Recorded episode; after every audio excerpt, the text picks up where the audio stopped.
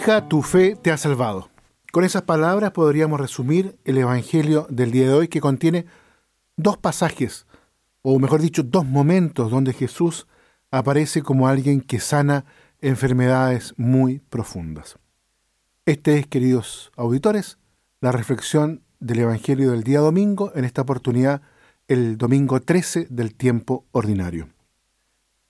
Jesús regresa con sus discípulos a la orilla occidental del lago de Genezaret, sirviéndose del mismo bote desde el que él había predicado a todas las gentes, y con él que había hecho la travesía cuando ocurrió lo de la tempestad calmada.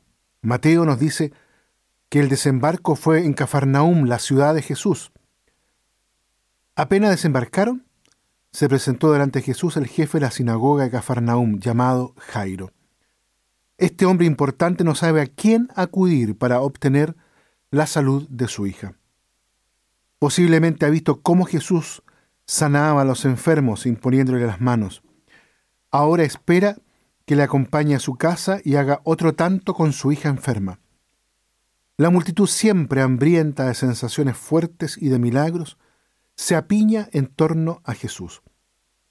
En el camino, sin embargo, ocurre otro milagro, en beneficio de una pobre mujer que padece una enfermedad vergonzosa. Se trata de la hemorroísa.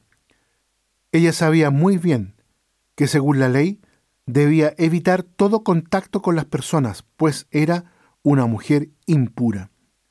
Sin embargo, no perderá la ocasión de acercarse sigilosamente a Jesús y de tocar la orla de su manto.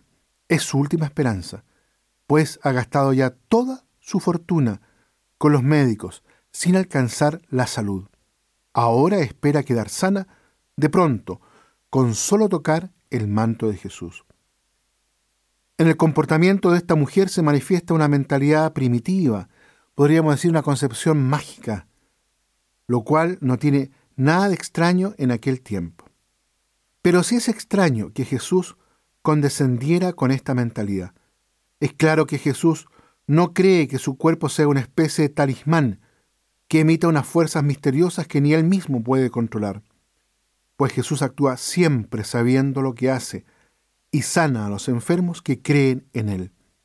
Por lo tanto, sus milagros no acontecen por debajo de la conciencia y de las disposiciones personales, Así que habrá que pensar que este milagro haya sido relatado por Marcos tal y como fue interpretado por los testigos, según su mentalidad y no según lo que pensaba Jesús. El Maestro toma consigo únicamente a los tres discípulos, que serían también los testigos de su transfiguración y de su agonía en Getsemaní. Se trata también, por otra parte, en el versículo 38, de aquellas que lloran por oficio, aquellas mujeres que siempre están en los funerales y que lloran por oficio, y que para eso han sido contratadas. Esto explica que se rían después al oír a Jesús de que la niña estaba dormida.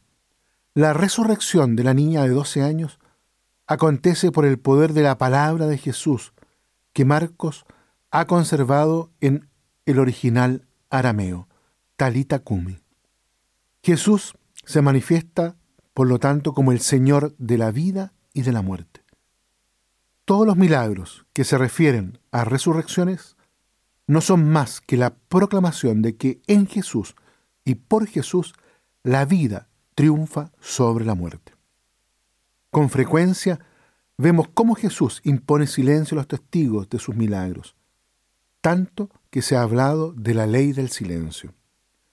Si Jesús establece esa ley, es para evitar que sus contemporáneos confundan el sentido de su mesianismo y caigan en falsos triunfalismos.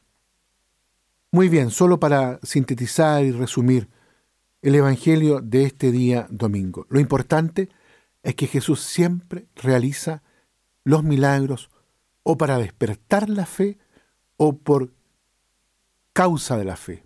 En este caso, tanto de la mujer que sufre los flujos de sangre, como también la fe de Jairo, que va hasta donde Jesús para que resucite o sane ¿cierto?, a su hija de 12 años. Por eso, queridos hermanos, lo importante en este domingo, cuida la fe, guarda la fe, haz que tu fe se profundice. ¿Para qué? Para que desde ella puedas encontrarte siempre, una y otra vez, con Jesús, que es el Señor de la vida y de la resurrección. Que Dios los bendiga a todos y a cada uno.